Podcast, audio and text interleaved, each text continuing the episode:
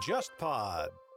您正在收听的是由喜马拉雅托管的《忽左忽右中国版》。我们欢迎你在泛用型播客客户端重新搜索订阅“忽左忽右”，不要错过我们每一集的精彩。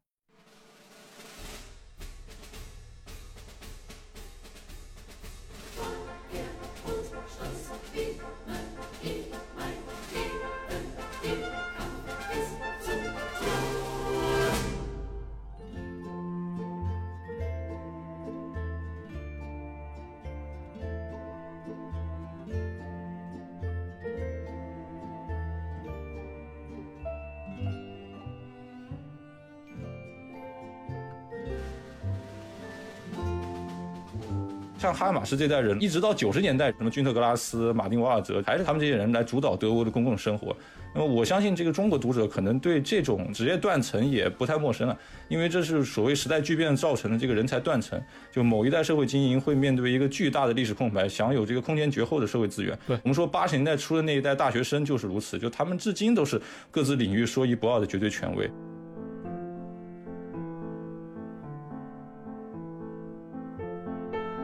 一位快退休的德国社会学家，他是以研究美国的实用主义哲学闻名的，而哈马斯就曾经批判过他的研究。那这位社会学家呢，也不太在意，但他说两个人下一次见面的时候呢，哈维马斯来找他和好。这位社会学家就很好奇，他说我们俩什么时候决裂过？为什么要和好？你可以看出，即使对哈马斯这样热衷于公共讨论知识分子，关于公司的这个分野也是可以说是非常模糊的。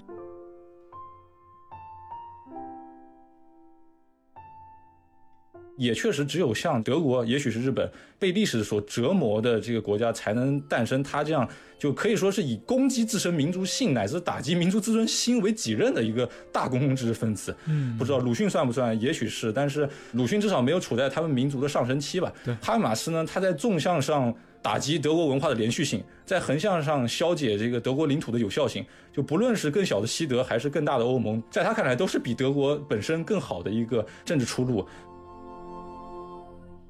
各位听众，大家好，欢迎收听这一期的《忽左忽右》，我是陈彦良。那今天我们连线一位在东京的朋友啊，孙一舟，他也是上海书评一直以来的作者之一。大家好，我是孙一舟，很高兴来到这个忽左忽右啊。你本人的话，其实也是一直在研究思想史这块嘛。那我们过去的十来年也一直有一种公共讨论的氛围，但是这个公共讨论嘛，包括像延伸出来的公共知识分子这样的一些议题，在我们的一个大众舆论里面也是几起几落。现在大家也知道，像公知有一个被污名化的过程。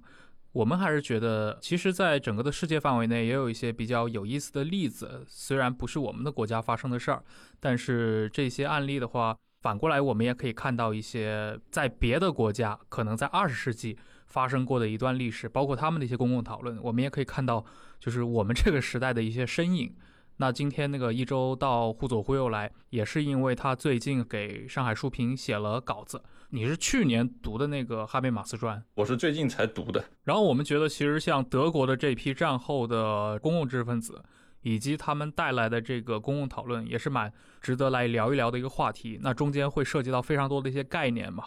啊，包括像西马，包括像所谓的法兰克福学派，包括像哈贝马斯这样的一个，基本上大学本科你只要是上过这种思修课程，都会听说过的这样一些名字。呃，要不一周你可以向大家稍微的介绍一下，你为什么会对这个话题感兴趣？这个，因为我硕士阶段这个学习和研究的关系，所以对这个二十世纪德国的哲学和这个思想史有一些简单的了解吧。然后，为什么是选哈维马斯呢？因为虽然说哈维马斯是可以说是战后德国哲学的一位集大成者，在专业领域内对他也有很多研究，加上他有这个西马代表人物的这一重身份。所以说，这个学界内部对他的讨论还是说非常充分的，有很多这方面的权威，比如说为这本传记作序的这个童世俊教授，还有这个中国冰球协会的主席曹卫东教授。但是在学者的身份之外，说他更重要的一重身份可能是这个战后德国的这个大知识分子。呃，就像这个标题很明确的这个表现出来这样。他这个传记的一个有个副标题啊，就叫《知识分子与公共生活》。其实。当我们说到哈贝马斯的时候，包括很多国内的听众朋友，你可能首先会意识到他是一个哲学家嘛。要不你一周你可以向大家简单的科普一下，他大概是一个什么样的人物？呃，他涉及的范围包括这个语言哲学、这个社会学、政治哲学。他最出名的几本书包括他的这个教职论文、公共领域的这个话语转型，还有他自己的可以说是名山之作，或者是这个系统作品是那个交往行为理论。但另一个对他研究比较充分理由是他本身是一个这个话题性很强的学者，因为他就是吹捧或者是认为这个交往行为是解决社会问题的这个必要途径吧，然后就为此他可以说一言不合喜欢找别的学者论战。我简单的报一下菜名啊，就是在他学术生涯中，他就和 卡尔波普尔、汉斯阿尔伯特、马尔库塞、库尔特松特海默、加达默尔、施佩曼、尼可拉斯卢曼、迪特亨利希、罗尔斯、德沃金、德里达、福柯、布迪厄、利奥塔进行过论战。这这仅仅是学术领域内部，所以就即使是你对哲学不了解，相信这些名字中你可能也总听过一两个，对不对？嗯，也就是说，他真的是一个战斗欲非常旺盛的一位公共知识分子。对，不管是作为学者还是作为公共知识分子，他都是一个呃，可以说是公知中的战斗机。是的。那么，像公共知识分子这么一个拼接而成的词汇，嗯，它其实好像即便在西欧真正诞生出来的时间，可能也没有太久。比如说，法国大革命的时候，其实诞生过一波知识分子。他们会在舆论场里面进行一些大众的宣传输出，但是他们可能另一重身份，同时要么是革命家，要么是官僚。呃，好像公共知识分子在欧洲有一个非常重要的事件，是当时左拉参与了那个德雷福斯的那个冤案，这方面。你可不可以向我们的听众简单的介绍一下？其实佐拉和德福斯冤案就是有很多专注研究啊，但是我个人认为，区分你刚才提到所谓这个十九世纪的知识分子，最重要的还是说十九世纪末的这个公共报业的兴起，就导致了这个，嗯，就是主要集中在媒体场的一些这个公共话题的这个政治介入，而且我。在一些这个栏目听到过，我个人认为是误区吧，就是他会说那个左拉之前似乎没有这个大学教授或者是这样的身份的这个体制内的人物去进行讨论，但。其实左拉他本人也，虽然说他现在在文学上成就是很高的，但是他当时的主要身份也是一个就是报刊杂志的主编，就他还是以媒体人的身份，甚至是和像燕良你这样的身份类似的，他并没有这个太就是体制强的背景，而特别是在法国，我们说什么象牙塔里的人物，在巴黎他是集中在像这个巴黎高师。法兰西公学等等这样的一个就有体系背书的很强的组织，而在这个二十世纪早期，那确实是可能这些体制内的学者不会投注太大精力在这个公共媒体上对自己的这个政治态度发声。呃，当然现在就完全不一样。嗯，对你刚说到媒体对于很多学者参与到公共发声这个事情，我想起来好像你是翻译过一本那个本雅明论媒介，对。就是本雅明，他断断续续的考察，不是在就是某几本专著，他以法国为目标，嗯，认为十九世纪末的这个就是大众媒体的兴起，对整个文学也好，呃，甚至是整个就是公共话语的组织方式进行了他认为是比较根本性的改变吧。对我们刚其实提到了很多的那种，比如说十九世纪末二十世纪初这种大众媒介。带来的这种公共讨论文化的兴起，但这个背后啊有一个问题啊，就是刚其实我们举了像左拉呀、像巴黎高师这种例子，这是在法国。那很多人的印象中，其实德国还是一个它的一个政治形态会更加的专制或者更加的严厉一点。那它在舆论场上跟法国有那样的区别吗？对，相对法国肯定要是晚一点，因为法国无论如何是这个共和主义的。就我个人的理解是，呃，德国这公共舆论场特别对政治讨论爆炸，应该是在这个一战开始之后一两年左右。呃，特别是维玛共和国，然后我们撇开这个希特勒治下第三帝国期间，这个是就是在一战开始两年之后，就普遍就是对公共讨论就处在这种井喷的状态。因为前段时间不是那个所谓韦伯逝世一百周年嘛，就是对呃，国内有很多这个悼文吧，就我看到一种我个人不太认同的说法，他说这个韦伯在这个。一战像进行到一六年的时候，已经是一位和平主义者了，已经开始评论这个德国在一战中的战争表现是非常不合理的。但是就我个人了解，其实在这个一战打到一六年前后，几乎所有德国人都不支持继续打下去了。但是与此同时，他们并没有任何人认为德国应该战败。我认为这是一个很重要的条件，就是他们从不认为应该以德国战败为代价换取和平。那么这种情况下，这种和平主义其实是不成立的。那么这个我们就这个就涉及到就是你比较熟悉的这个什么危险军事啊这些理论，这这个就不展开了。就我只是想强调，就是说，因为一战这个中后期这个战争恶化，导致因为德国人的生活条件也开始急剧恶化，所以这个时候开始就大量的政治讨论，甚至可以说中欧的这个政治激进化和甚至第二轮的这个中欧的一些小的这个民族发明，都是从那个时间段开始井喷的。嗯，所以那个时代的一个公共讨论，其实还是很有他们的一个。时代特征的，就是有一个深深的魏玛共和的这个烙印。对，但是听众可能也都会知道，马上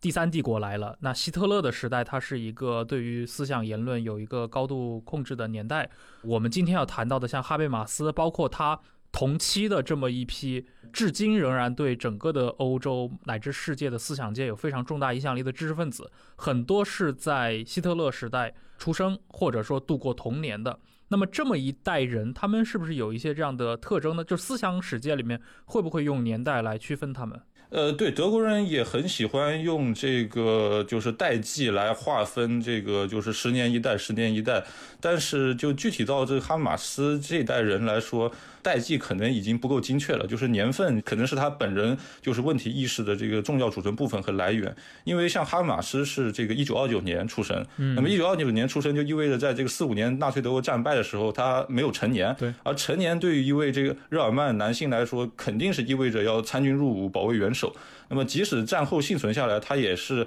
因为为纳粹服役过，他也可以说背负了纳粹的原罪吧。所以在这里可以和这个哈贝马斯对标的是两位一九二七年出生的这个德国文豪，呃，九九年的诺贝尔奖文学奖获得者这个君特格拉斯，还有就是毕希纳奖获得者马丁瓦尔泽，就他们两位都有为第三帝国服役的经历，呃，尤其是这个君特格拉斯，就是他在这个两千零六年出版的这个回忆录叫《剥洋葱》，有中文翻译的，就公开承认了他在党卫军服役的经历，那当时是引发了这个舆论的这个声讨吧，因为他的这个回忆虽然。不敢说是深情款款，但总有一些这个岁月的滤镜吧。嗯，但是就免于服役的哈维马斯，那自然不会有这样的人生污点需要去遮掩和洗刷。但是从另一方面讲，因为毕竟是这个身在第三帝国治下嘛，所以哈马斯也不可能完全和这个纳粹无关。因为我们知道，这个战争进行到这个中后期的时候，盟军对德国本土进行了这个大规模的空袭和轰炸。那么当时这些即将成年的青年人，也就是。希特勒青年团的团员们都被从这个学校征调到当地的这个防空部队执行勤务，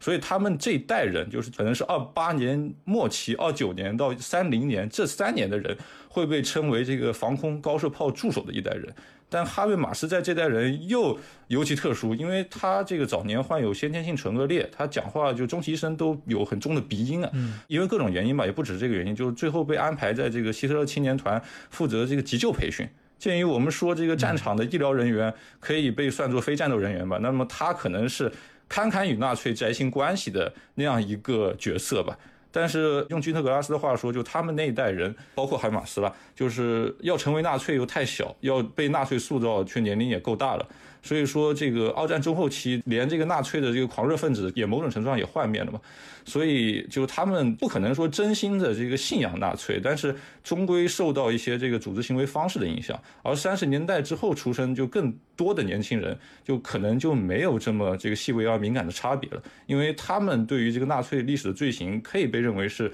也普遍被认为是完全无关、完全无辜的一代人。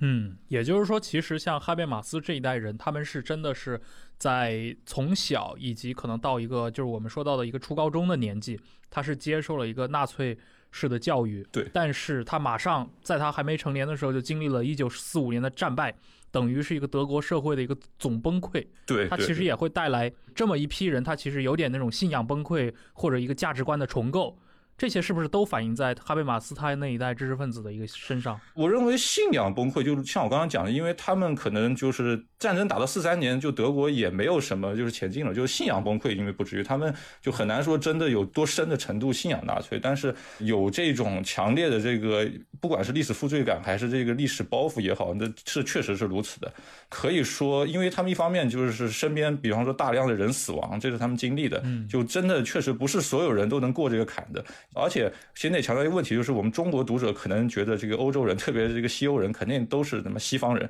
但是这个其实德国人作为中欧大国，在很长一段时间内并不认为自己是西方人。而德国的知识界其实一直有这个批判这个所谓西方粗鄙的这个消费文化的这个传统，嗯，特别是在这个魏玛共和国的时期，所以这个就是他们是不是真心拥抱西方，这确实对他们这代人是一个成问题的事情。嗯，其实他们也有他们的一个。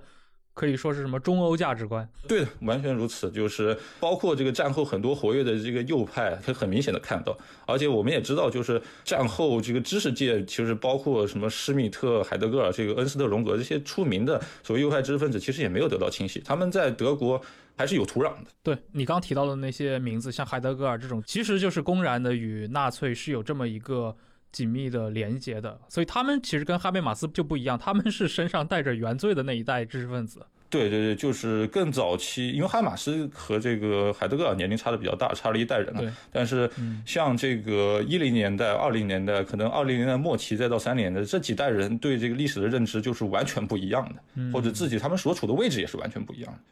是的，但好像往往也是同样是这么一代比哈贝马斯要。年龄跨度要高很多的人，他们后来也是新的一些联邦德国，可能就是第一代、第二代的这些当时最重要的知识分子们了。就是战后第一代的这个知识分子，其实因为就是学院内部的人，大部分人是或多或少跟纳粹有些关系了，就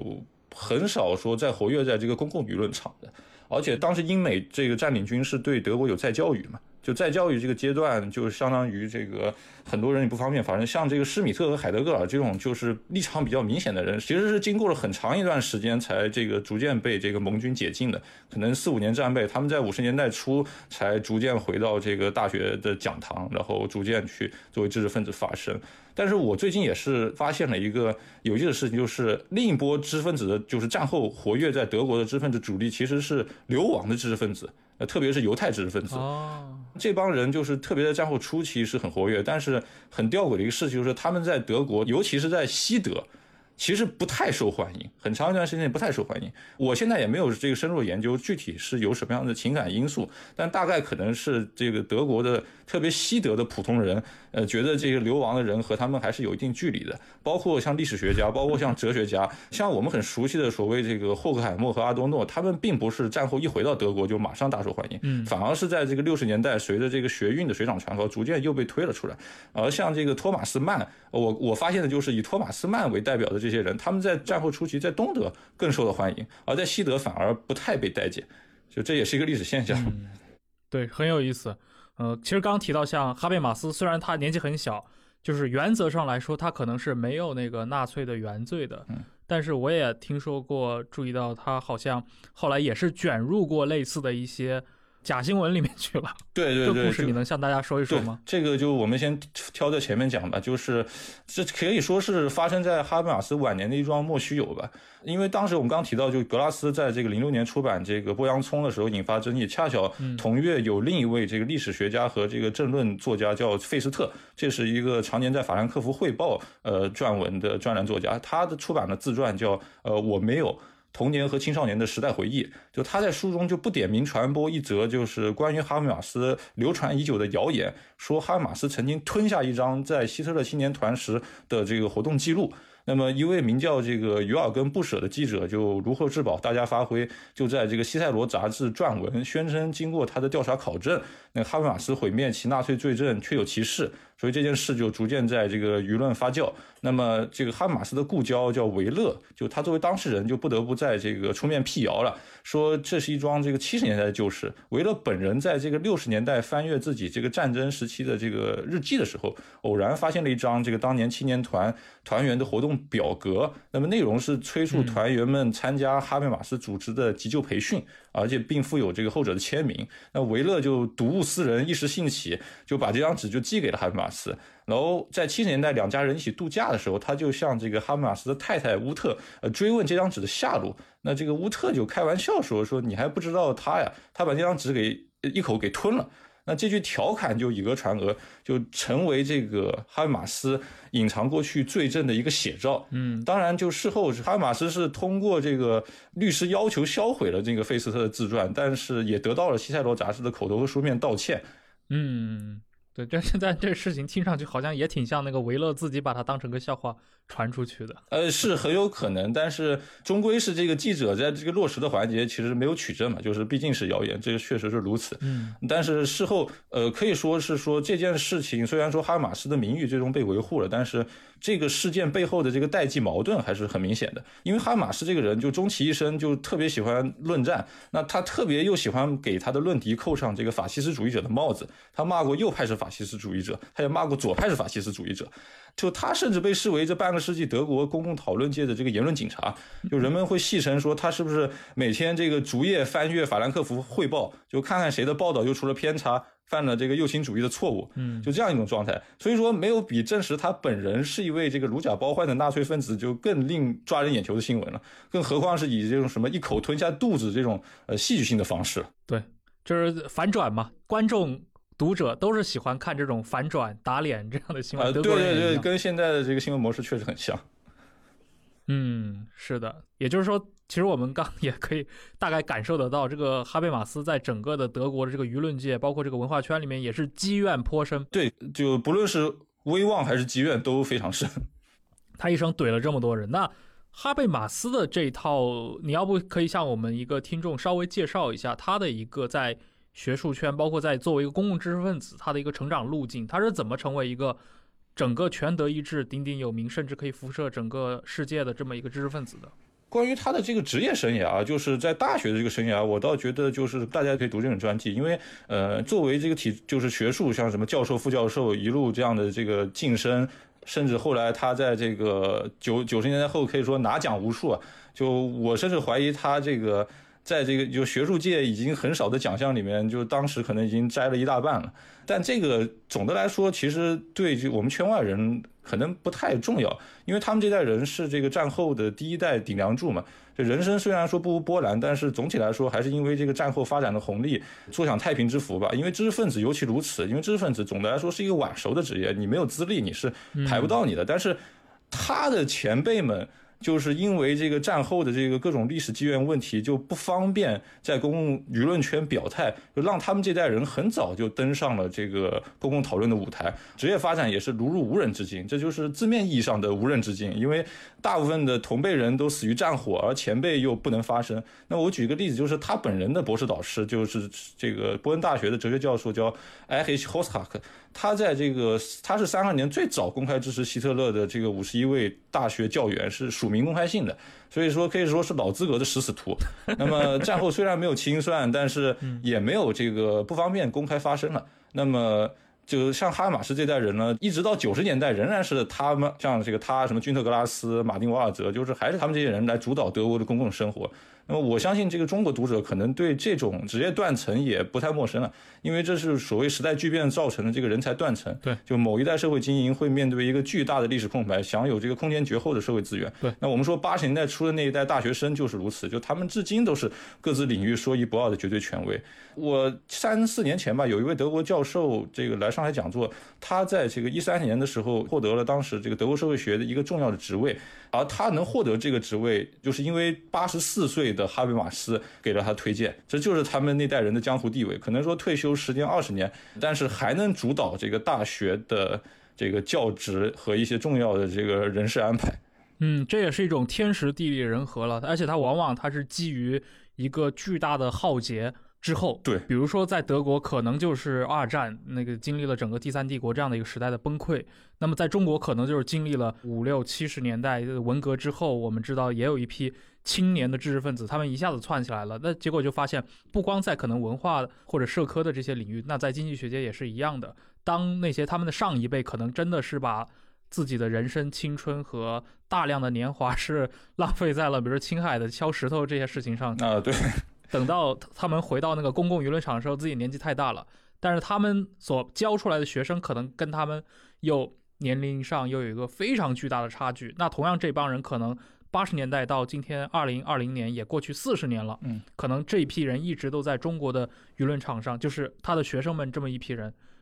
在中国的舆论场上还是占据着特别重要的一个地位。这个可能就是当时的哈贝马斯那一代人，他是有这个外部因素在的。呃，是的，这是就是他的在学术生涯的这个地位了。就是关于他在这个公共舆论场的地位，就从头说起吧。就是他崭露头角，首先是一九五三年一篇这个发表于法兰克福汇报的，叫这个以海德格尔反对海德格尔，这个标题是那个当时编辑加的。如果这个读过哈贝马斯读者应该是清楚，就哈贝马斯对这个所谓尼采和海德格尔为代表的德国哲学的非理性主义传统敌视，这个可能他读他的书都能感觉出来。我举一个夸张的例子，就是他。到目前为止，最后一次在这个公共媒体中亮相，应该是二三月份的时候，就有一篇他的这个专访。呃，我也不知道为什么，就是当时那位这个记者，他问的第一个问题是向这个哈马斯追问，就是怎么看待尼采。我们知道，在学术界，如果你熟悉这个学术界的这个访谈话语的话，如果对于像尼采这种级别，就是地位毋庸置疑的，可以说思想巨人而言，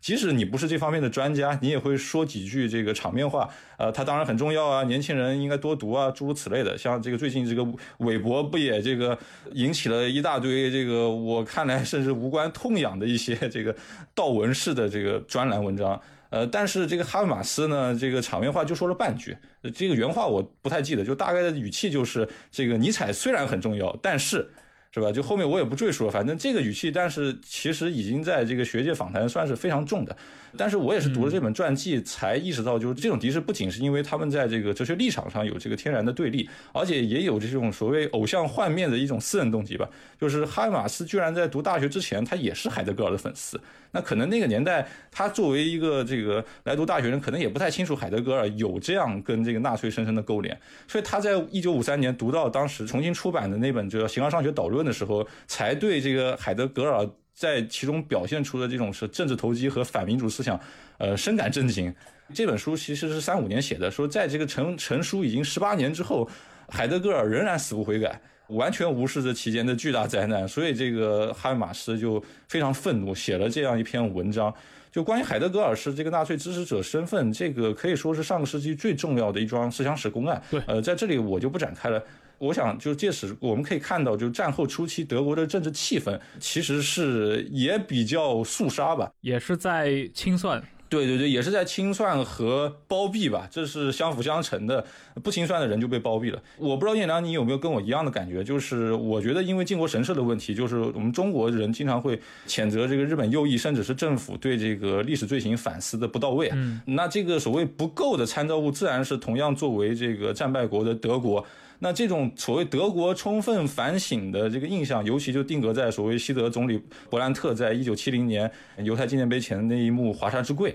当然，就是我们总体来说，从历史的维度上讲，就德国面对这个纳粹的历史问题的处理，还是有很多可圈可点之处的。但是这也是一个历史结果，在很长一段时间内，这种反思是否充分？呃，就是要打一个问号的，因为我们知道这个战后执政的这个阿登纳政府其实是一个保守主义政权，它的社会共识就是反共产主义，而且它吸收了大量可以说是前朝余孽吧，嗯，尤其是他的国务秘书就是曾经参与过这个纽伦堡种族法案的叫 Hans Gruber，呃，因为国务秘书这个职位在这个。魏玛时期和这个战后都是总理可以直接任命的这个高级心腹，阿德纳的态度也可见一斑。德国政府也可以说是尝试通过支付这个赔偿来堵一些受害人的嘴吧，而且是有多场这个战犯审判，其实是一直被拖到一九六零年代，总体来说还是晚于日本的。嗯，所以说战后的这个西方政权。都有这种类似的这个威权残余吧，就戴高乐也长期对面对类似指控，那这个弗朗哥什么就更不用提了。对，包括像东德，对，那这这就不只是残余了，是。对对。那么我当时读到这一切的时候，其实脑子就是想到的其实是那个《窃听风暴》那个电影里面那个剧作家的遭遇，就是你记不记得，就当时他在两德统一之后，就见到当初下令监视他的那位这个前东德高层，嗯，那个后者还是一副这个高高在上的姿态，甚至用呃监听到的这个性生活细节来这个羞辱这位剧作家。当时在新政权留任的这个前纳粹分子可能没有这么跋扈，但是仍然可以说是一个新瓶装旧酒的利益集团。所以说这个时代的德国，五十年代初的德国还是一个缺乏民主的国家，所以当时所谓左派知识分子反对的法西斯主义，确实不像后来似乎是一种捕风捉影的思想倾向，而在五十年代，它确实是一种一些具体的人和一些具体的主张，他们确实在那儿。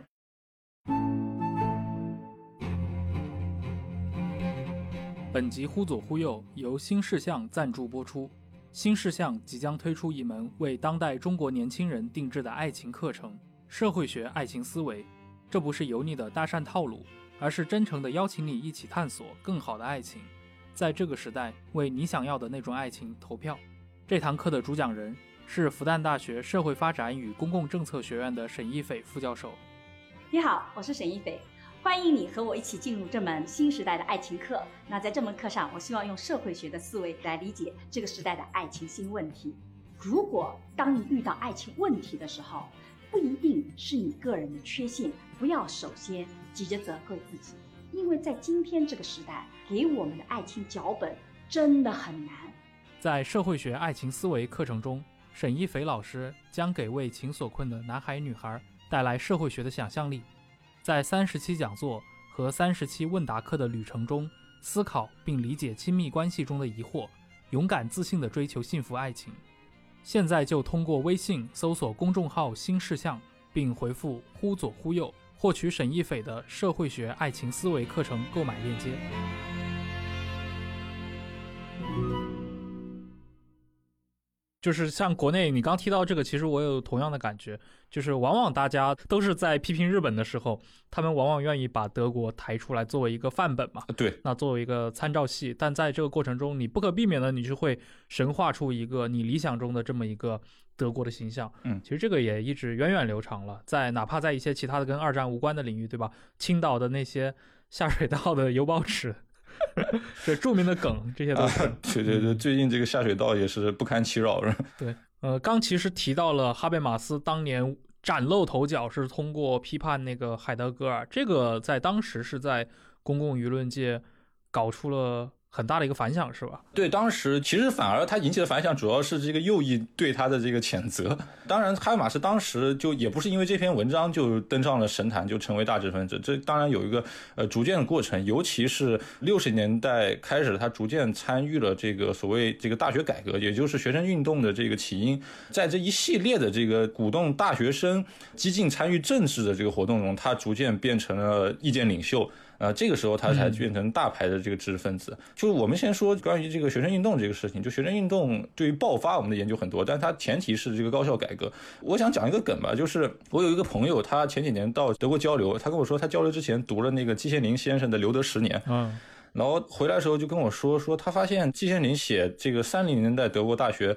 是什么样，他前几年去德国大学还是什么样。当然，我并不说绝对意义上说德国大学就这一个世纪完全没有进步，就是有一些硬件，特别是建筑啊，却还是那个保留着原始风貌吧。嗯。但是我们知道战后的大学是急剧扩招的，特别是欧洲的大学，就导致每个学生能分到的这个教学资源是捉襟见肘的。就特别你像巴黎，就是当时那个学生运动的时候，就你这样看到一个可能给三十人上课的教室，因为来了一个大牌学者，突然挤进了两百个学生想旁听，是吧？这其实是学生激进化的一个最直接的一个外部因素吧。那哈贝马斯也是德国就最早呼吁高校改革的学者之一，他在这个五十年代末就参与了所谓大学生政治态度的调查，而且在六一年发表了一篇就题为叫《大学生与政治》的这个文章，就这篇文章就标志他彻底以这个意见领袖的姿态进入了这个公共舆论场。所以他的这个所谓的高校改革，它的一个内容核心是。哪些方面呢？就是是鼓励学生参政吗？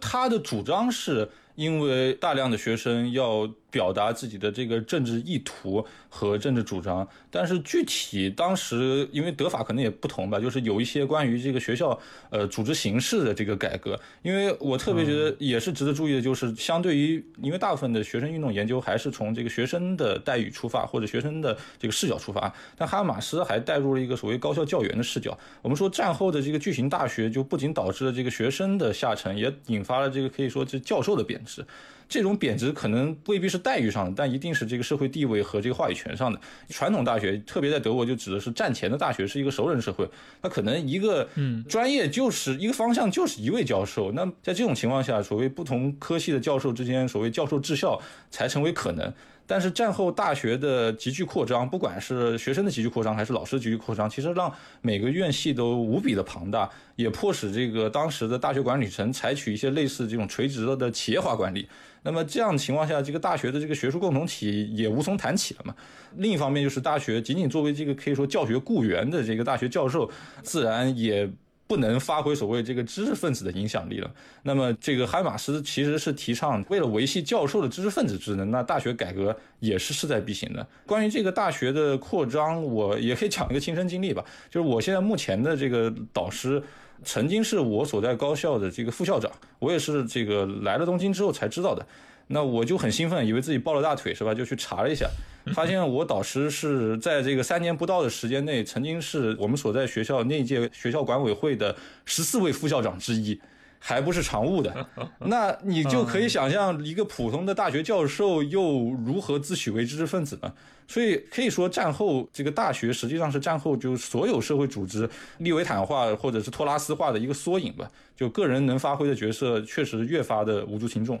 嗯，那在这样的大背景下，确实有这种左翼活动的空间。你这么一讲的话，其实我觉得还是挺能让我们去理解到为什么六十年代学生们风起云涌，能够参与到这种无论是社会事务还是对于那种体制的反抗中来。对，因为他们首先就没有被真正吸纳进体制。对的。其实你刚刚也提到了，就是像哈贝马斯，他不光去打击。右翼的那一派的，比如说知识分子，他是反击也好，或者说去主动的进攻也好，但是在整个六十年代，我们知道是一个左翼运动非常狂热的年代。那他和左翼的这些学生群体之间有发生冲突吗？对，这就是可以说他个人的一个重要历史时刻了。我们从头说起吧，就一九六七年就六月二日，当时这个左翼运动学生在这个西柏林的这个歌剧院。抗议来访问的这个伊朗国王巴列维，然后游行示威遭到警方驱散。那有一位二十六岁的这个大学生叫这个 Beno Onazok，就他被这个一名便衣给射杀了。当时的这个政界就在这个媒体啊，这个媒体其实特指的是现在一个大牌的一个学术出版机构，这个斯普林格，在这个斯普林格的这个掩盖之下，就为警方暴力洗地。导致德国就群情激愤，然后各地市民纷纷走上街头，自发举行悼念。那这其实是整个德国六七十年代这个左翼激进化的一个开端。那么，呃，六月九日，这个欧纳佐格在这个老家汉诺威被下葬。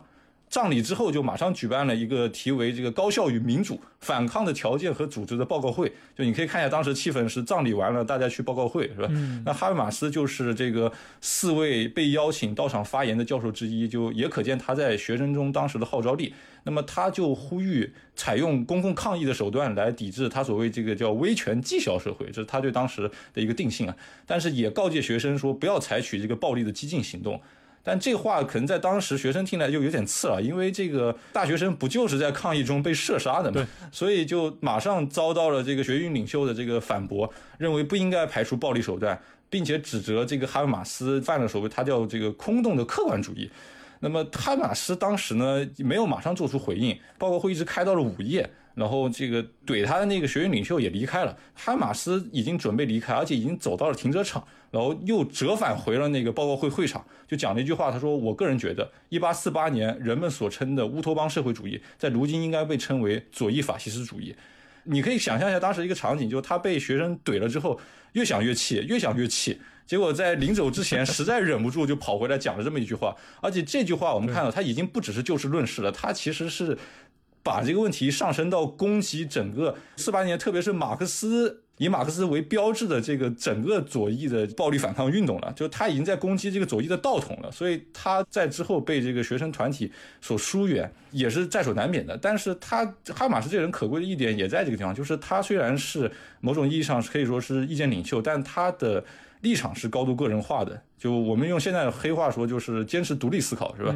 就是始终没有被政治激情所裹挟。那么他在这个德国六十年代学生运动也很激烈。但是知识分子没有像五月风暴的那些法国左翼知识分子那样一边倒吧？对对，特别你像什么萨特、福柯都是什么带队游行，然后拿石头砸警察这种，相对而言还是相对温和或者说保守吧。保守一点。对，就这两个国家的异同呢，我我也没有深入研究过，但是我觉得有一个很明显的区别，就是当时德国还是一个分裂的国家，呃，处在冷战的前线。而且这是非常明确，是受到这个东德的影响的，因为我们刚刚说那位射杀学生的便衣警察，这个人叫 Karl-Heinz Krass，他在零九年，二零零九年就被证实就是一位东德施塔西的线人，而且是在这个一九六四年已经秘密入党了，就是东德的这个执政党统一社会党。也就是说，在西德的这次学生游行示威当中，射杀了学生的这个西德警察，本身事后证明是一个东德的。是特务的下线，呃，对，就是斯塔西的线人。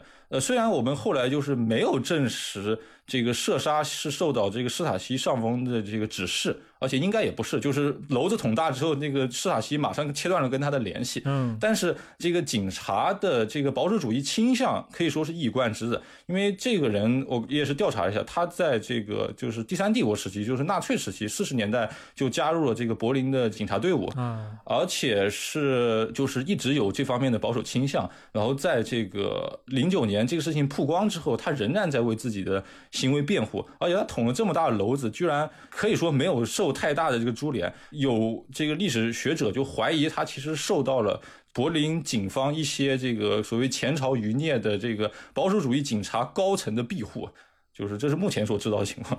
哦，只不过这个故事反过来也可以说明，这个西德当时的整个的警队系统被东德渗透的程度。对这个我倒没有调查过，就不太清楚。但确实就可以想象，有很多这个体制内的保守人士，他虽然在公共娱乐场不方便发声，但他确实也在给西德的这个民主化各种使绊子吧，只能这么说。对对对，因为你想啊，其实刚刚也提到了嘛，东德的尤其像史塔西，他也大量的使用过去。纳粹时代的前朝余孽嘛，很多盖世太保直接就加入了施塔西。对对对。呃，他们可能跟西德这边的一些警队或者说暴力机器中的一些上层保守势力，本身原来就是老同事、老哥们儿，互相有联系也是很正常的。前几年不是，我我现在记不太清了。前几年不是还有这个新闻说，这个默克尔也有为这个啊，这个东德就统一社会党的情报机构就服务过的经历嘛？是的。哎，反正这个柏林谍影嘛，都是这个说不清的，暗流涌动，查也查不。但是好像是因为发生了这么一个事情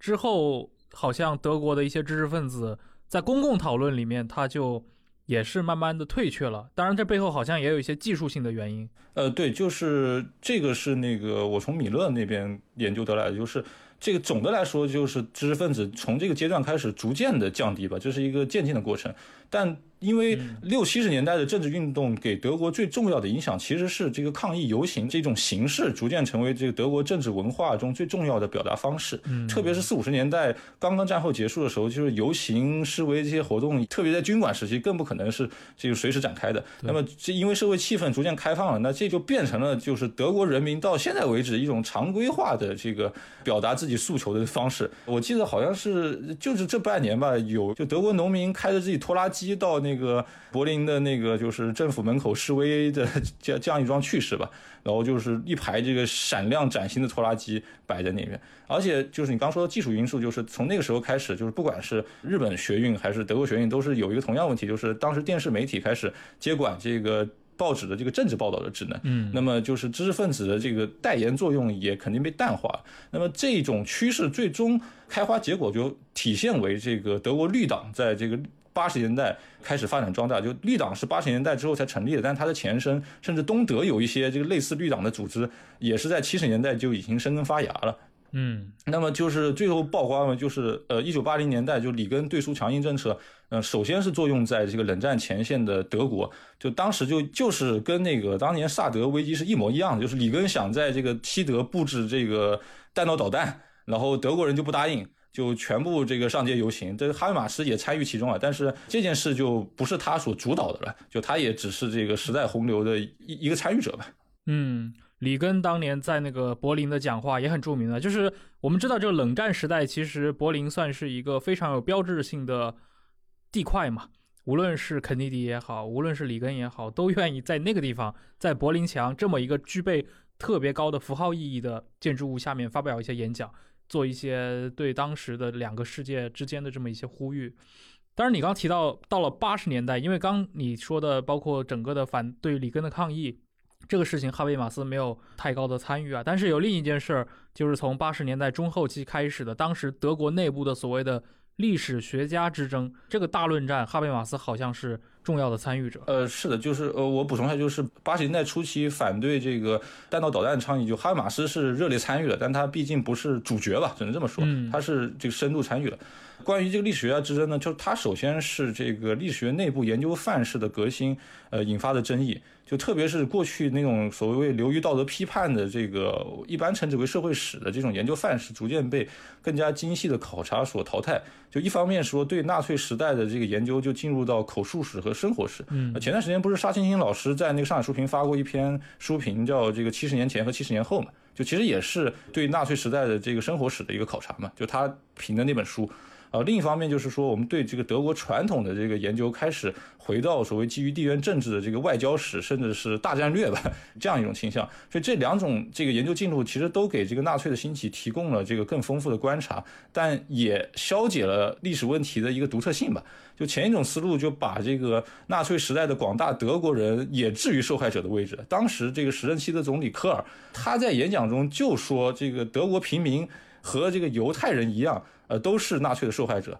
当然，我们可以这么说啊，但是这个程度确实是完全不同的。所以，总的来说，特别犹犹太人听起来还是很荒谬的。那后一种这个研究进度就把这个纳粹的历史罪行横向的对比这个其他时代或者是其他区域的这个人道灾难嘛。那么，甚至是我们说左翼，其实特别是哈贝马斯的这个上司和这个老师吧，这个霍克海默，就他从三十年代就一直在这个尝试勾连这个纳粹和资本主义的这个必然联系，就导致了一种结论是法西斯主义是垄断资本主义的一个阶段。那你这样的话，那德国的这个法西斯主义也被消解掉了必然性。对，那这一切的这个。讨论的这个开始是一位叫这个恩斯特诺尔特，就是德国很出名的一个算是保守的这个历史学者吧。他在一九八六年发表于这个法兰克福汇报的一篇文章，叫《不愿过去的过去》。他在里面就横向对比了这个斯大林的阶级屠杀，啊，认为这种斯大林主义的屠杀可能比这个纳粹的种族屠杀也不遑多让。那么奥斯维辛的独特性就仅仅是在于他实行的是工业化屠杀这个技术事实之上。那么。但是挑起这次论战的又是我们这个亲爱的哈贝马斯同志，是吧？就是一九八六年七月十一日，他在这个《时代周报》发表了一篇题为“这个叫某种损失的清算”这篇文章，他就反驳这个恩斯特诺尔特，而且将这个另外两位历史学家，一个叫这个米夏埃勒呃斯托尔默，还有一个叫安德烈斯这个希尔格卢伯。呃，这三个人他就化为这个新保守派历史学家，就他定的一个帽子，嗯，就是指责这些人是通过修正这个第三帝国史来复活德国的民族认同。其实诺尔特在发表这篇文章的时候，就是也遭到一些历史学界内部的反驳。但是呢，这个我们说媒体论战的这个老运动员哈贝马斯同志，作为一个非专业的历史学家。他就直接通过划定一个所谓左右分明、可以非黑即白的一个知识阵营，把这个原先历史学界的这个内部讨论变成了一场可以说席卷德国知识界的一场大乱斗。而且他可以说是在没有明确文本依据的情况下，毫不客气把对方的这个结论推到了极端。因为那个就诺尔特他也是承认这个奥斯维辛的这个独特性的，只是认为独特性是在这个工业化屠杀这个问题上，而这个哈维马斯直接认为是说诺尔特这种观点其实就是在消解奥斯维辛的独特性。那么在遭到这个诺尔特要求举证之后，哈维马斯就写了一篇题为叫《论历史学的功用》，呃，联邦德国的官方自我认同破裂。这篇文章他就回击说，他发起的这一场并不是历史学界的学术论战，而是一场所谓政治的公共讨论。那也就暗示他并没有举证的责任。那么他认为学术讨论的典型是他在六十年代参与了一场叫实证主义之战，就是和卡尔波普尔呃的那场论战，也就是他的领域。那么这个举例就很有意思了，就是你可以看到，就是呃他的领域哲学或者是社会学是这个外人不能插足的，但是这个历史学。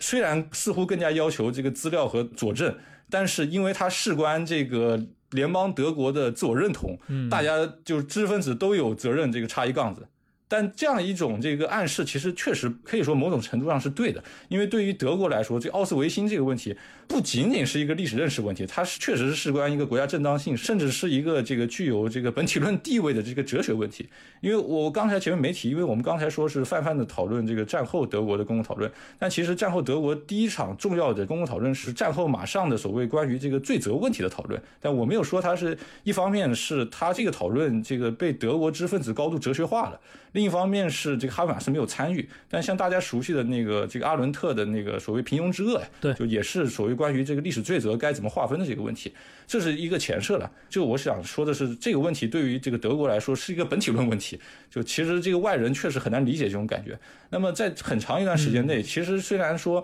就政治正确还是这个批判这个纳粹的历史罪责，但是其实广大德国民众对这个问题是缄口不言的。那么时任德国总理科尔就因为他有这个历史学专业背景，所以他很喜欢引述这些历史著作。而他引述的一些历史学家就曾经认为，正是因为长时间大家对这个问题的缄口不言，铸就了战后德国的凝聚力和自我认同。那么重新发明民族认同这种呼吁，确实也是暗合当时里根在冷战前线的这种强硬的这个部署的。那哈贝马斯呢？他是为了抵御。所谓德国传统的这个民族意识，他就借用了一个叫宪法爱国主义的概念，是在这个时候被他给发扬光大的。就这个概念，你听名字也知道大概什么意思，就是他认为可以说根植于信念的普适性原则来凝聚德国人。那么在哈马斯眼中，就战后德国的民主成就比这个德国文化的历史传统要重要的多。所以他自称是一个英美再教育的产物，就是特别看重所谓民主的价值观。嗯，我们刚才也说了，就是那个德国知识界其实一直有这个批判这个西方价值观的一种 这个倾向，但哈维马斯在政治上却绝非如此。那么他这个概念提出，在这个学院派内部，特别左翼得到了这个广泛的共鸣，但。对于大部分德国人来说，这其实是一个相对空洞的概念。当时马丁瓦尔泽直接说，这个概念就是一种政治手淫。那么这个是很刺耳，但是可以说是一个很贴切的讽刺，因为我们知道，就传统的爱国主义是把对土地和对居民的这个情感转化为对政体的效忠。你可以说它是偷换概念，但也完成一个逻辑上的递进嘛。但这个所谓宪法爱国主义，就是说你爱政体，所以爱政体；你爱国家，所以爱国家。就在逻辑上就属于空转，所以这个马丁瓦尔泽称之为手淫。那么这个哈马斯推崇的这个公共讨论，好像是这个文质彬彬、礼尚往来，但他挑起的论战，呃，从来不是如此。呃，这个历史学家之争，最后是把双方打得都头破血流，以至于那个恩斯特诺尔特他的这个私家车就被炸了。非常暴力，就被自己的反对者给炸掉了。对对对，这个好像我查了一下，没有被破案，不清楚是何方这个左翼支持者 去实施了这个阿拉克胡瓜巴式的这个 正义，是吧？但是确确实，你可以看出，其实对德国人来说，爱扣帽子和人身攻击也是德国人论战的一个癖好。嗯，就可能只有在理论中才存在这个。对事不对人的这个公共讨论吧，就其实对哈马斯本人也是如此。我也可以分享两个呃，我觉得有意思的故事吧。一个是这个传记里面说的，一个是从朋友那听来的。这个九七年，就马丁瓦尔泽当时在这个柏林有一次演讲，然后因为又有这个复活这个德国民族认同的嫌疑，又被哈马斯在这个媒体上狂怼。就他哈马斯这个人是这样的，就是他喜欢怼人，但是。他又不想和别人破裂关系，特别是对于如果不是死硬的这种保守派分子，他一般是事后会去和好道歉，来这个修补私人关系。但不是所有人都吃这一套的。瓦尔泽就不吃这一套。后来在这个零二年的时候，这个哈马斯路过这个瓦尔泽的这个度假别墅，他就呃又跑去和好，但那个瓦尔泽就让他吃了闭门羹。虽然说公私分明吧，但是你在公共场合说的话也是你的信念吧，也是你相信的东西。这个问题就类似于你说这个艺人的这个得意能不能分家这个问题，确实我觉得是比较难讨论的一个问题。那另一个呃同样的故事就是，我也是从那个朋友那转述的，就是一位这个现在快退休的这个德国社会学家，他是以研究这个美国的实用主义哲学闻名的，而哈马斯在很长一段时间内也自诩是德国的这个英美哲学专家。就曾经批判过他的研究，那这位社会学家呢也不太在意嘛，就学术讨论也没什么。但是他说两个人下一次见面的时候呢，哈维马斯来找他和好，这位社会学家就很好奇，他说我们俩什么时候决裂过？为什么要和好？我也不做什么这个诛心之论的分析啊，但是你可以看出，即使对哈维马斯这样热衷于讨论的公共讨论知识分子，关于这个。公司的这个分野也是可以说是 非常模糊的，以至于他有这样给自己加戏的这样的 嫌疑。是的，我觉得你刚提到了哈贝马斯，他和诺尔特的这种争论也好，就是尤其他作为一个哲学家，参与到这种历史学的一些讨论里面去，其实带来的是一个历史哲学的一个命题嘛。其实非常像我们过去一再讲到的那些历史哲学对于历史学本身的挑战，啊，包括两个可能流派之间互相的一些看不上眼呀。当然，这个换到一个公共语境，可能就是比如说。哪些到底是政治正确？这些政治正确是不是该凌驾于某些具体的研究，包括你的一些主张之上？这个可能就是我觉得我们当代的很多事情、很多议题，也是正是因为这样的一些有这样不同的语境，所以大家才打得头破血流。但是你刚说到的那种到诺尔特汽车被炸这种事情，那确实是这德国人还是够勇武的。我们国内也一直在论战。对广大这个听友，就千万不要认为这个欧洲知识分子就真的。多么文质彬彬，就骂起娘来也是非常凶的。但我反过来也觉得，就是咱们也不能因噎废食吧，就是该公共讨论的问题还是要公共讨论。就 吵得头破血流，也是因为这个问题事关重大。是的，其实刚那个尤其扣帽子、人身攻击那一段，这个在德国人那里表现的也是淋漓尽致。其实大家会发现，其实全世界的这些民族好像都差不多，尤其知识分子们、知识阶层在。类似的问题起了争执之后，即使像哈贝马斯，就刚提到那个例子，我觉得特别好。即使像他这样的呃理论权威也好，或者说在社会上广有影响力的人物，哪怕有几十年的斗争经验，但是你到了那种场所，他还是会突然发现，哎，我自己也分不清楚公和私之间的界限，我到底是在你争论一个意识形态的问题，到底在争论一个学术上的命题，还是说我私人把你打成了。哪一派哪一派？然后我们之间是不是有一个直接的决裂的关系？对，尤其是因为哈贝马斯他的领域就是社会学和政治哲学，相对历史学其实更难和这个某种公共讨论划清界限。是的，所以他来提出公司的这个命题，其实是比较微妙的一个事情。对，呃，那么在整个的哈贝马斯他参与。讨论包括挑起各种大的论战的那个时代，因为我们聊到的这个当年的德国都是联邦德国嘛，西德的这些发生的事情，那么对于他们来说，东德铁幕另一边的世界跟他们有关系吗？哈贝马斯对那边的这些知识分子有关心吗？对，是就具体到这个，在很长一段时间内，尤其是在这个柏林墙存在的那将近三十年期间，其实。对东德的存在，对于这个西德的这个公共话语话语版图来说，确实一直不是一个很重要的命题。一方面是说这个，特别是我们说这个苏共二十大这个导致苏联的道路理论破产之后，对，就西欧的左翼其实不太愿提这个苏东的这个社会主义事件，因为怕这个连累了这个社会主义的声誉吧。那么战后德国又经济发展非常迅猛吧，就和这个东德逐渐拉开了距离，就可能也这个穷亲戚也懒得管。那么这个特别到八十年代的时候，就大家这个社会已经普遍认可分裂这个既成事实，而且认为这种分裂是对这个纳粹历史罪行和希特勒的这个适当惩罚，就是知识分子就也甚至倾向于特别左翼倾向于承认这个东德的主权。那么，直到这个苏东剧变发生前夕，这个两德统一的议题出现的时候，其实大部分知识分子是被形势所裹挟的。其实没有多少人预见到这个问题。那哈，具体到哈马斯个人呢，他就更不在乎东德的知识也好，甚至是这个国计民生也好，因为他是一个西德人，可能也没有什么亲戚被这个锁在了柏林墙的另一端。然后加之他的整个学术轨迹，就也和这个东德没有太多的交集。他又这个。露骨的导向，所谓西方的一个民主意识形态，所以他是也不太相信这个东德人有具备所谓这个政治素质吧？那他其实是在知识界也属于极其漠不关心东德的那一类人，所以他这种，这我觉得还蛮特殊的，因为大家会觉得哈贝马斯他是作为一个西马的代表人物，那么东德这么一个实行社会主义的国家，你刚提到了那个苏共二十大之后，就赫鲁晓夫批判斯大林之后，西方的这。些左派其实有意识跟这些苏东国家划清界限，所以在这西马的历史上，他们跟苏维埃分道扬镳，是这是一个节点吗？呃，不是，那是就是苏共二十大之后，就直接马上反映在当时知识界，就特别是法国的学运，就其实马上就和苏东的这社会主义实践划清界限了。当然，就转而拥抱中国了，这就是另一个这个故事了。嗯，对，这个很有名。马尔罗当年飞到北京来和毛主席探讨教育问题。呃，对对，陆陆续续很多知识分子都特别法国的都被接到那个，像什么罗兰巴特也来过，就有那个这方面的日记。这主要也是因为苏联人在东欧，包括你在布拉格、在波兰，对吧？干了那么多非常帝国主义的、特别行霸道之实嘛。呃，对，我觉得这个事情对于西欧的知识分子也是一种刺激。对，而且是呃，另一个就是，我就具体说到这个，就是柏林墙倒塌前期，其实开始左翼知识分子内部开始流行一种理论，就是特别是在苏联解体之后，两德统一之前，那么德国知识分子，特别左翼，认为应该保留东德的存在，作为一种现实的这个社会主义路径。特别像我们刚才说了，就前面提到汉马斯，他们之后这代人对这个，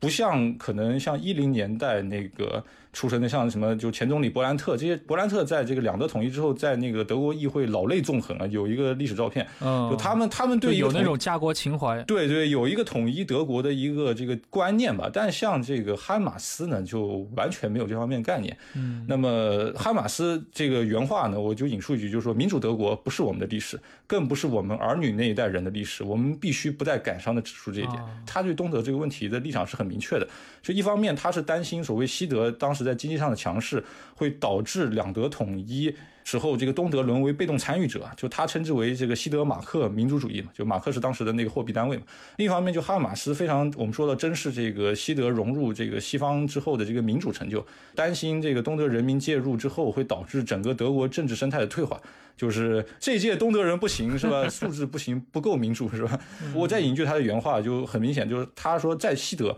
呃，我们身处的生活状况。使一种以西方为标杆的解放体验成为可能，在知识的领域更是如此。走向西方不是让我们德国人扭曲灵魂，而是让他们挺直腰板走路。这话就是针对他妈东德人说的。那么哈马斯总是先是一位民主主义者，其次才是一位自由主义者，而且显然很长一段时间内并不是东德的自由主义者。他是一个看重这个民主沟通形式远远大过这个政治目标的一个人。所以当时他在这个断断续续发表了一些质疑两。德统一的高论之收到了各种反对意见，而尤其是这个东德这个精英的反对意见，呃，非常尖锐。那么有一个是这个前东德曾经和他通信的一位东德的作家和这个政治意见者，叫克里斯塔·沃尔夫，他就认为哈贝马斯暗示东德人对这个。西德政治文化完全无知，这本身就完全无知啊！另一位就是这个民主德国这个首次自由选举出来的这个社民党领袖叫里夏德施洛德，他就认为哈马斯此人这个铁石心肠，我们不用在乎他想什么。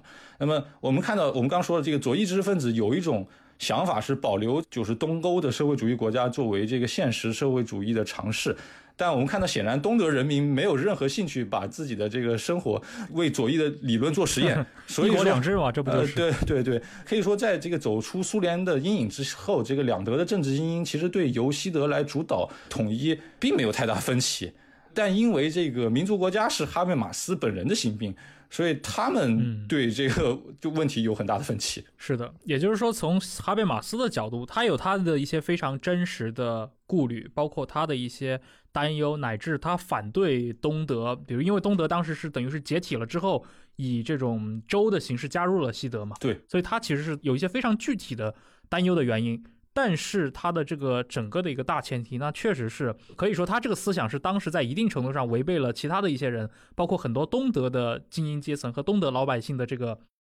可能东在东德人眼里。加入西德是件不错的事儿。对对，哈马斯独立思考嘛，就是所以他没有被这个学生运动的这个政治激情所裹挟。但是另一个独立思考就是他在我们看到那个就是柏林墙倒塌，东德人如潮水般涌入那个西德的那个历史画面，甚至大部分德国人，甚至是这个很多外国人看那个画面，也会为这个重获自由的瞬间感到这个欣喜嘛。但这个据这本传记描述，而且也很符合哈马斯的这个理论主张，就哈马斯几乎呃只。感动了几秒钟，就马上开始独立思考，担心这个德国的这个民族认同。会这个刺激重新唤起所谓中欧强国的一种想象而且我们说这个两德统一的这个权力交接和政治安排，其实一直持续到了一九九八年秋天，是一个很漫长的过程。那哈马斯直到那个时候才释然的发现，好像重新确立大国地位的德国其实没有重新这个唤起中欧强国的想象，甚至更遑论什么军国主义或者是诸如此类的东西。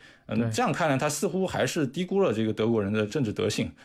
嗯，就是德国人民并不是不行，德国人民还是可以的。我们说两德统一，其实对于德国知识界在这个十九世纪也不是一个陈旧的话题嘛，因为你们说普鲁士的这个统一过程，其实也伴随着当时是的，包括这个知识界，就是什么黑格尔、马克思在内的很多关于德国这个语言民族共同体应该如何达成政治方案的，可以说过去的这个学说可供参考吧。对，也就是在历史上，其实关于德国的统一，它在整个的十九世纪的。进展过程中本身就已经有了一轮的讨论了，但是那个讨论的结果，包括历史的后来的走向，它确实让哈贝马斯他站在八十年代、九十年代这样的一个历史节点，他会重新去想起那些过去发生过的事情，他会去有这个担忧。包括我想，不仅仅是哈贝马斯了，我想除了德国人，我想那些波兰的知识分子也一定会在那几年想象回顾这段历史。对，但是我个人对这个看法就是。是不是走向这个军国主义？这个有一个前提就是人口的年轻化。嗯，但是在这个战后，特别到九十年代的时候，德国的老龄化已经显现了。所以这样一个国家，它的政治经济基本盘其实不太可能，我们说重走那样的一个军事强国的老路。但是你说其他方面走向这个右翼和保守，那就是另一趴的事情了。嗯，是的。那我刚也说到了，哈贝马斯是一个永远在独立思考，甚至。独立思考到了 铁石心肠的地步的这么一个大知识分子，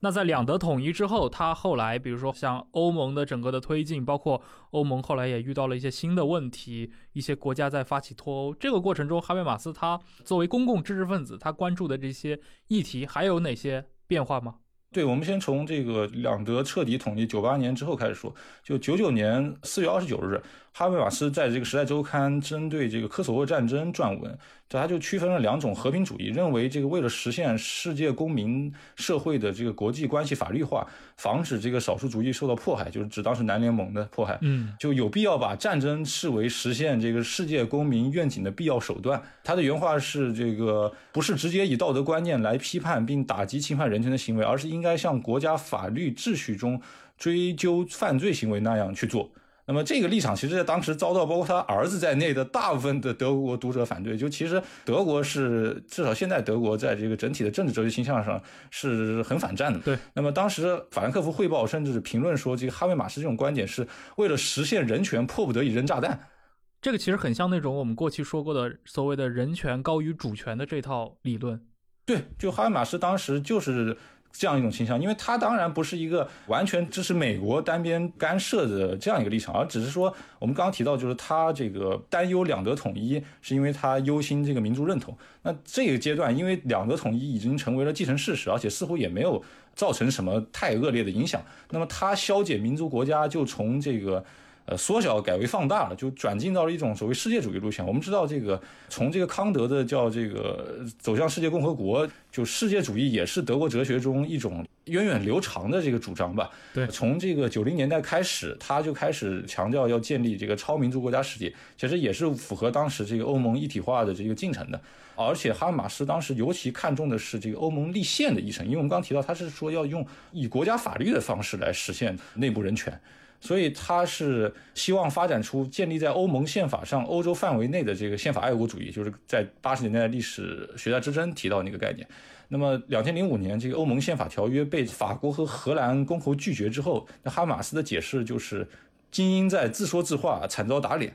呃，那这个时候这个精英好像显然不包括他在内啊。就他认为这次这个立宪的失败的原因是在这个当事人在欧洲议会，因为欧洲议会滥权。没有充分讨论更加彻底而激进的欧洲统一进程，这个话我读的时候也是很懵的。就是你可以想象，就是当这个法国人和荷兰人连这个欧洲宪法都不愿接受的时候，哈马斯认为原因是因为没有讨论欧洲统一。就是如果你连欧盟宪法都不愿接受，那如何开诚布公讨论欧洲统一呢？这个我也不是这个欧洲时政的专家，我也不敢说。但是我读的是一头雾水。但是这个哈马斯在很长一段时间内，他在这个两千零一年出版了这个一系列他文章的汇编，叫这个《论欧洲宪法》，是被当时一些欧洲政要引用。但是他虽然是支持欧盟的理想，但似乎也一直不支持这个欧盟的现实政治。那他长期是抨击默克尔，和包括一段时间是抨击萨科齐的所谓这个单边行政主义。他尤其指责默克尔是在用这个德国的经济优势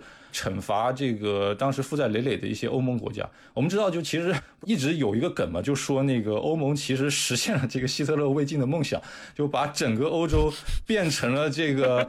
德国经济的这个资本市场、劳动力市场和这个资本蓄水池嘛。就就其实哈马斯他当时不是批评西德在统一进程中是这个发挥这个西德呃马克民主主义嘛，对吧？他其实也是在指责同样的事情。那么他显然是认为这个德国应该为欧洲承担更多的责任，嗯，或者说送更多钱，是吧？就是他眼中这个欧盟的本意。那么就是你可以看到，就是在他讨论欧盟的一个很显著的特点，就是说在他的政治解决方案之中啊，就好像这个公共讨论是一种万灵剂。就不管多大的分歧，如果呃没有解决，一定是因为没有被充分公共讨论。当然，几千万人甚至上亿人该怎么样公共讨论一个问题呢？这其实也是他一生可以说没有充分回答的一个哲学问题吧。哎，所以他有去论述过社交网络吗？比如说用播客这种渠道，或者用那个像一些 YouTube 上。呃，对他具体讨论社交网络我没有看到，因为可能他年龄确实也太大了，就是也来不及接受这个新的事物。但是他实际是在这个六十年代，就是他在那个所谓实证主义之争的时候，开始就陆陆续续就他很敌视电视媒体，在六十年代开始到八十年代初，就断断续续有一些敌视这个，就他认为公共讨论不应该发生在电视媒体，他认为这就导致了一些知识分子喜欢为了维护自己的公共形象。就是这个油光滑面，这个抛头露脸，然后打扮的非常精致。就是他总体来说，他非常批评这种东西，他还是倾向于纸媒的一个人。所以说，他这个公共知识分子概念，这个概念本身可以说就是和报刊或者是和上个世纪的纸质媒体是绑定在一起的一个东西。新时代的东西，我个人会更不倾向于，我们可以换一个名词，或者他是不是传统意义上的知识分子，这就是一个媒介学讨论的事情。嗯，对，这样也可以反过来印证为什么他这么热衷于论战，包括就是你一开始对吧？一周在一开始报的那一大串菜名，都是一群响当当的人物，波普尔对吧？阿尔伯特·马尔库塞，包括像一些他罗尔斯这样的人物，布迪厄、福柯，我觉得他一生有这么大的战斗欲，包括他能够把自己的一些哲学思想，包括他对于论述、对于辩论的这种思考。作用在自己的一个几十年的学术实践当中，其实本身还是蛮了不起的。当然，这一期，呃，一周也向我们介绍过很多，其实像呃，我们可以简单的理解为哈贝马斯的另一面。他也不是说是一个十全十美的这样的一个哲人的形象，他其实也搞过不少。其实刚刚听到的那些大量的细节，对吧？也蛮搞的，有很多不能自圆其说的地方。这都同样的发生在这位当代可能最有名的公共知识分子身上。你觉得他哈贝马斯他这样一个，因为贯穿哈贝马斯的一生嘛，他在他对于整个德意志民族主义的警惕，乃至他延伸到对所有更大的民族性，就是民族认同的一些警惕和批评的声音，这个是跟他所在的这个祖国德国的历史是有一个强关联吗？对，是因为有一个就是曾经和这个哈贝马斯交恶的这个后生代的，相对他后生代的这个德国哲学家叫彼得斯洛特代克，他曾经受到这个哈贝马斯的这个穷追猛打的时候，他就说过一句话，他说纳粹父辈高尚子辈的时代已经过去了。所以这八个字就形象的说明了这个纳粹这个问题是如何作为这半个世纪德国公共讨论中那头房间里的大象而存在的。嗯，可以说这个。在这个这半个世纪，就是除了保守主义者外，还主要是这个后生的德国人，他们可能确实也不想一代一代无限的偿还这个历史包袱吧，永远背下去，所以他们在这半个世纪不停的有一些这个。想和纳粹这个历史划清距离的这个尝试，或者是暗流。当然，我说暗流，并不是想说就是这些诉求没有被明确的表达出来。我只是想强调说，在前后持同一立场的这些所谓保守主义者吧，或者保守主义的主张，它并没有一个明确的继承关系，而是在这个不同时代以不同面目出现的。那哈贝马斯一生与之战斗的，可以说就是这样一股暗流。那也确实只有像这个德国，也许是日本。被历史所折磨的这个国家，才能诞生他这样就可以说是以攻击自身民族性乃至打击民族自尊心为己任的一个大公共知识分子。嗯，就其他国家可能也不是没有，但是能到这样一个国民级的程度吗？我不知道。鲁迅算不算？也许是，但是鲁迅至少没有处在他们民族的上升期吧。对，哈马斯呢，他在纵向上。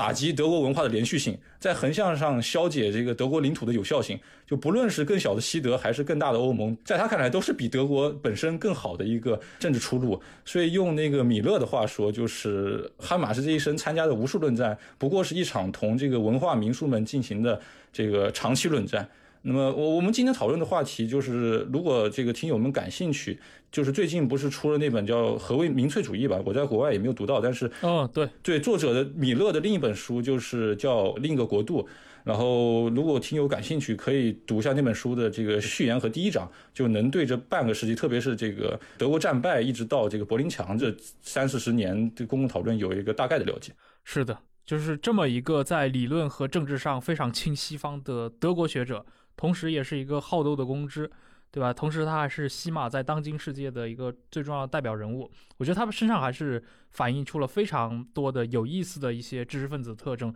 而且这些特征包括他本人的经历，成名那么早，他的一个持续的鼎盛期那么长，都是有不可复制性。他确实是一个当代的知识分子的一个样本。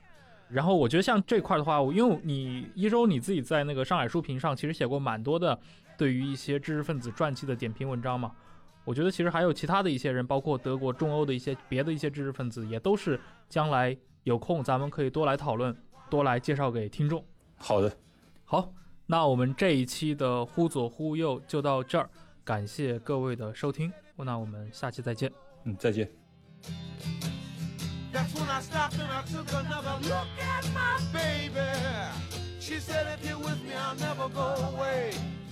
Because everybody's gotta live. And everybody's gonna die. Everybody's gotta live.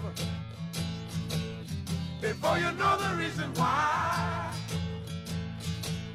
I had a dream the other night, baby. I dreamt that I was all alone. But when I woke up, I took a look around myself. And I was surrounded by 50 million strong. Oh, yeah. Everybody's gotta live. And everybody's gonna die. Everybody's gotta live. Before you know the reason why. Yeah. Everybody's gotta live and everybody's gonna die. Everybody's gotta live. You gotta live before you know the reason why.